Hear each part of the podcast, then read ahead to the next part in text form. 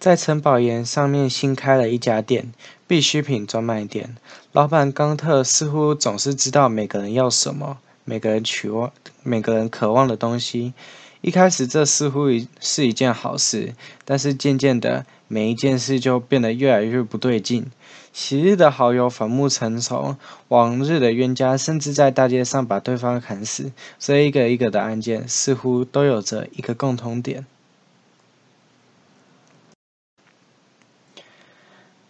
今天我们的麦读书为大家准备的是必需品专卖店，作者是史蒂芬金。在这一集我们会深入探讨这个故事背后想要告诉我们的事情，还有史蒂芬金对故事内人物个性的设定。嗯，我觉得史蒂芬金在这一本书里面想要告诉我们的是，我们人类到底会为了自己的利益。做出什么样的事情，像是，像是我认为啊，我们人类是不是，嗯，常常会为了自己自己的利益，而嗯一直想要往金字塔顶金字塔顶端爬，会为了自己想要做的事情而去牺牲掉别人的东西，像是我们，我们我们有时候就是。常常会，嗯，把就就像是我们常常会开冷气，但是由于我们开冷气而造成，嗯，其他人可能就是在街上走的人可能会变得更热啊，不然就是北极熊嘛，我们可爱的北极熊，然后我们总是会为了我们自己想要的东西去。付出无偿的付出，就像是在这本书里面，嗯，我们会看到，嗯，有人用棒球卡，然后把就为为了棒球卡而去做那个高特老板要他们做的事情，虽然他们可能不懂目的是什么，但是，嗯，结果都会让其他人就是可能心灵受创啊，不然就是。又有人受伤了。总之，就是我们会为了我们自己的东西而变成了别人游戏中的一个棋子吧，我这么想。然后，在这本书里面，主要是老板高特，也就是必需品专卖店老板，还有嗯，最后就是镇上的警长，城堡岩镇上的警长亚伦之间的故事。而我觉得老老板高特呢，就是他会为了他想要达成的目的而不择不择手段，像是他会为了就是不让警长亚伦察觉到他镇上有什么不对劲，而去收买了整个警局里面所有的警方，而且他基本上就是这个这本书所描述游戏中的主导者。我觉得他就是把所有人当成了他游戏中的一个棋棋子，而去达成他最后想要达成的目的，也就是可能他个人的欲望。而嗯，如果大家想要知道他个人的欲望是什么的话，你们也可以自己来翻这本书，你们就会知道最后主角高特的目的是什么了。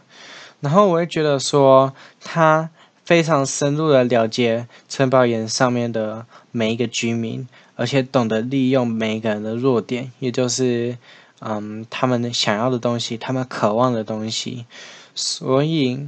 我觉得他是一个非常聪明的一个人，因为他会设计，就是他把所有人串联在他的游戏里面。就是像是他会让 A 误以为，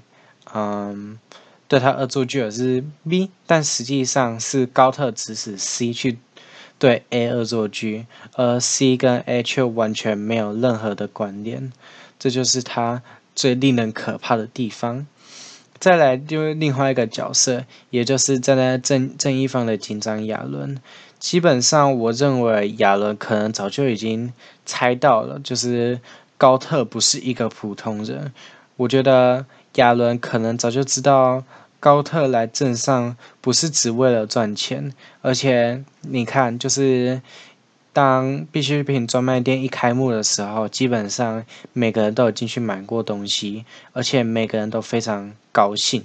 所以亚伦就会觉得不对劲。而且每一次他要拜访高高特的那个店的时候，也常常就是没有遇到高特嘛，因为他的警局里面的那个他的同事们都会帮高特去。嗯，通知高特，让高特有机会逃走，而且高特也设计就是让他疲于奔命，就像是一一个一个的案件，就让金山亚伦完全没有办法去理高特所做的任何一些一件事情。但是呢，他同时也利用了高特最大的缺点，就是高特太骄傲了。他常常都会认为说他是踩在所有人的头上的，他支持着所有人。但是，嗯，故事的结尾似乎好像不是这样子的。最后，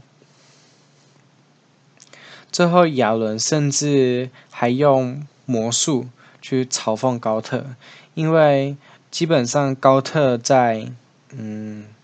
这本书里面也可以说是一个魔术师的化身，也就是说，他把所有人当成玩具在戏弄他们嘛。而魔术似乎就是在嘲讽高特，也就是说，他用他用魔术去打败高特吗？就是，嗯，就像是用高特最拿手的东西吧，去抵制一个人，让别人就觉得说，就是让那个骄傲的人突然好像被。踩下去了吧，被当头棒喝，让他变得不是最强的那一个，而高特也彻彻底底的失败。